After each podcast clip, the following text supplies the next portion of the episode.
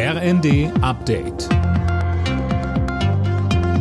Stündlich neu. Auf den Punkt informiert.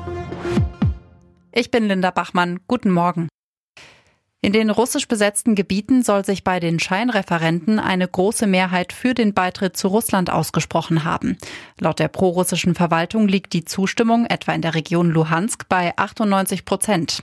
In Donetsk, Saporischia und Cherson soll es ähnlich aussehen. Experten untersuchen weiter die Ursache für die Lecks an den Nord Stream Gaspipelines auf dem Grund der Ostsee.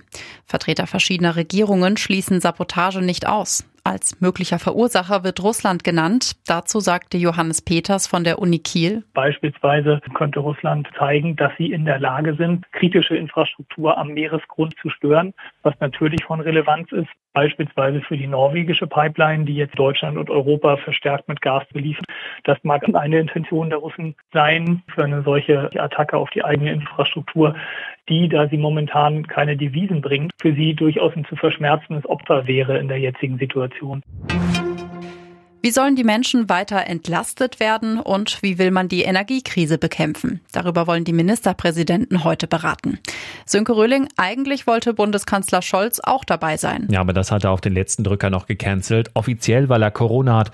Aber das ist ja nicht neu und deshalb geht man in der Opposition auch davon aus, dass das nur vorgeschoben ist. Denn in der Regierung ist man sich alles andere als einig, weder was die Senkung der Energiepreise angeht, noch in Sachen weiterer Entlastungen.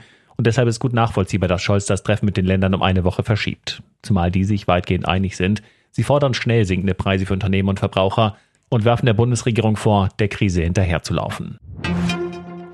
Der Start der unbemannten Mondmission Artemis 1 könnte sich noch bis November verzögern.